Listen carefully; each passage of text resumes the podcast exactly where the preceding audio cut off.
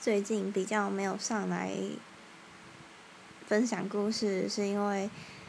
呃都在准备面试，然后就也比较没有那个心情上来分享事情。然后呃这几天陆陆续续面试完了，那大概结果都是下礼拜才会知道吧？那希望都会有好的结果。然后，就这个过程，有一点点，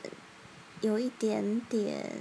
煎熬吧，但是，但是还还过得去啦。那说一件最近很感动的事情，就是，呃，就我大部分的朋友现在目前都在国小实习，然后。呃，他们他们现在就已经开始上班了，然后，呃，就就有一个很好跟我很好的大学同学，他那天去花莲玩，然后他在花莲的时候就问我说，要不要我帮，要不要他帮我买买什么东西？他有没有喜欢吃什么东西？然后我就跟他说，我很喜欢吃花莲薯，不知道有没有人吃过花莲薯，就是一个黄黄的。有点吃起来有点像糕饼，然后里面有呃内馅，有点像奶奶酥的感觉吧。花莲酥，我超爱吃花莲酥，花莲酥我可以一天可以吃好几个。然后我就跟他说：“那你帮我买花莲酥好不好？”然后我回台北，我再我再跟你拿。然后结果我那天去去找他，然后他就送我，就把那台花莲酥拿给我，然后我就要。给他钱，然后他就说不用，我不收哦，不要不要跟你拿钱哦，然后，然后我就说哦，你现在在实习已经已经够穷了，因为实习是没有知薪的嘛，然后他就说啊，就是个伴手礼，就是不用不用想那么多，他就直接送给我，然后我回家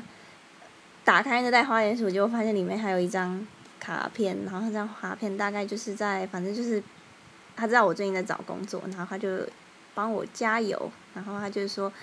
呃，以后真的累了，欢迎找我抱怨，我一定好好的请你吃一餐，是很感动啦。但是，但是等他邀请我，应该还要很久，因为现在老师还在实习，然后之后他还要考教检教证，反正就是感动在心里，我也不好意思说出来。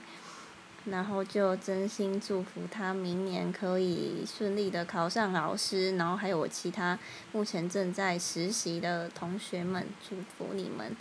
明年都可以顺利的考上。然后就，呃，就就就这样。然后今天是情人节，单身狗就只能乖乖去吃狗粮了，拜拜。